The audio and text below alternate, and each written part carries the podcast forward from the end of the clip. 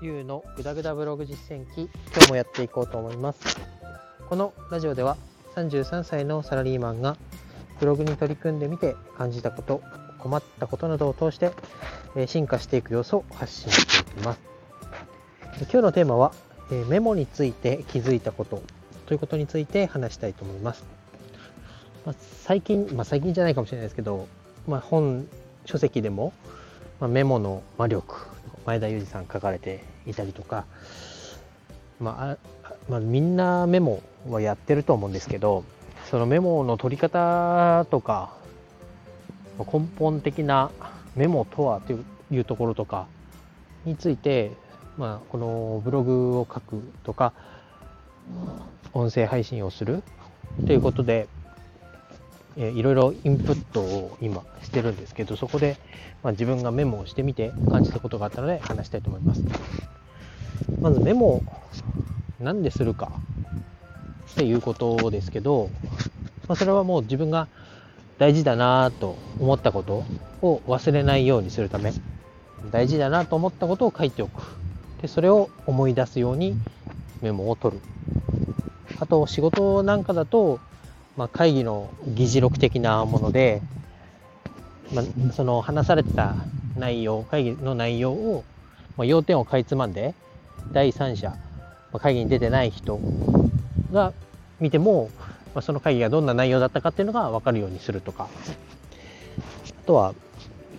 何でしょうね。けどまあ大体そういうところですよね。メモを取るっていうのは。あのメモについてまあ面白いなと思ったのは自分が知らないことっていうのは自分で実現することはできないと。で例えばそのメモの魔力に書いてあったのは小学生に、まあ、明日もし人類が滅亡するとしてあなたは何を食べたいですかって質問した時に、まあタコワサですって答える人は多分いないと思うと。なんでかっていうと多分小学生でタコワサを食べたことがある人っていうのは数的に言ったら相当少ないと。なんでまあ知らないものは出てこないとでまあその知るっていうことも大事だけどその知ることと知ること知ってることと知ってることを掛け合わせるっていうことがまあ発想には大事だからメモを取ってる上で、まあ、メモの中で何かと何かを掛け合わせていいアイディアが出てくるよみたいな話もされてましたと。でまあメモの大事さとか何でするかっていうのは、まあ、こういうことが一概に一概にというかこういう認識だと思いますと。で最近ですねそのインプットをよくしてるっていうところでメモを取るんですけどインプットの情報源によったりあとはそこどこでその情報を取っているかによってメモを取る場所がバラバラだったんですね。例えばこの音声配信例え Voicy だったりとかポッドキャストから何かを学ぼうとした時っていうのは大抵私は移動時間とかあとは何か手とか目を他のことで使ってて耳だけが開いてる時にしてるもんなんで大体こ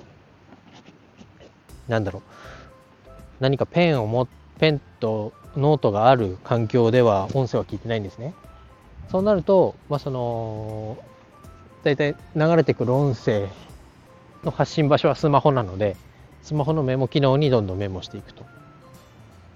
で何か会社の合間とかなんかデスクに座って何かをやってる時っていうのは紙とペンがあるんで、まあ、ノートがあるんでそのノートに取っていると。まあ、それだけだったら、まあ、携帯のメモ帳とそのノートを見返せば、まあ、どこに何が書いてあるか何をメモしたかっていうのは分かるんですけど最近だとツイッターで見た情報は、まあ、ブックマークをしたりリツイートしたりして、まあ、見返せるようにと思ってやってますと。でインスタで言ってもなんかあの投稿のしおりのマークみたいなところをポチッと押すと。で、えーそこでもまあ一応メモみたいな機能として押してると。っていうとメモの場所が5個にも6個にもなるんですね。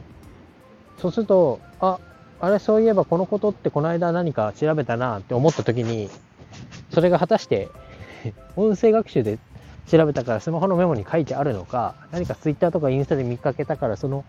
アプリの中に入っているのかっていうのがすごいごっちゃになるというかどこに入ってるかが取り出せなくなるんですねすぐには。これは本当にメモした意味がないというか結局また一から探し直すので時間が無駄になると。かかりすぎると。いうことを最近気づきました。でと同時にメモしただけだと結局人ってのは忘れる生き物で私も特に物忘れは激しいので、まあ、知らないのと同じだと。メモを見返せなければもう忘れていく一方だ。ということにも改めて気づかされました。でなのでまあ、えー、やろうとしてることはもうある程度スマホなのかノートなのかの2択にするメモをする場所をでそれを見返せばどっちかには必ず書いてあるっていうことが、えー、分かるようにというかそその2箇所しかメモを残さない。ようにす。る Twitter とかインスタのなんかブックマークみたいなところもある程度1ヶ月単位とか1週間単位とかちょっと今これから決めようと思うんですけどある程度期限を決めて見返すようにして見返したものをノートかスマホどちらかに必ず転記しておくなり、えー、まあ、この投稿を見てねなり簡単な自分が分かる言葉で誘導をかけられてすぐ取り出せるような状態にしておくということをしようと思いました。えー、あとはまあスマホに入ってれば、まあ、SNS を暇な時間にちょっと見るよりは自分が残したメモを一瞬でもこう振り返った方が有益になると思ったのでその隙間時間とかもうまく使ってやっていこうと思いました。でメモをするのにすごい時間をかけてやっているのにさらにこう探すのにも時間かかるっていうのは本当に無駄だなと改めて思いましたし、ま、予習復習ってもう小学校の時ぐらいからうるさく言われてることですけど、まあ、その復習っていうのもなんだろうしていかないとやったことに対する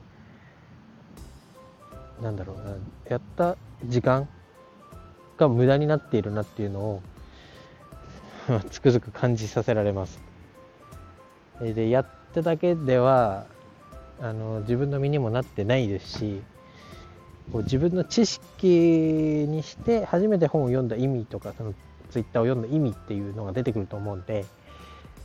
えー、すごく基本的なことですけどメモをする場所それでメモをするあしたことをちゃんと振り返るっていうこの2点を、まあ、改めてちゃんとやっていこうと思ったので今日はちょっと雑談会みたいになりましたけど話させてもらいました。以上です。バイバイ。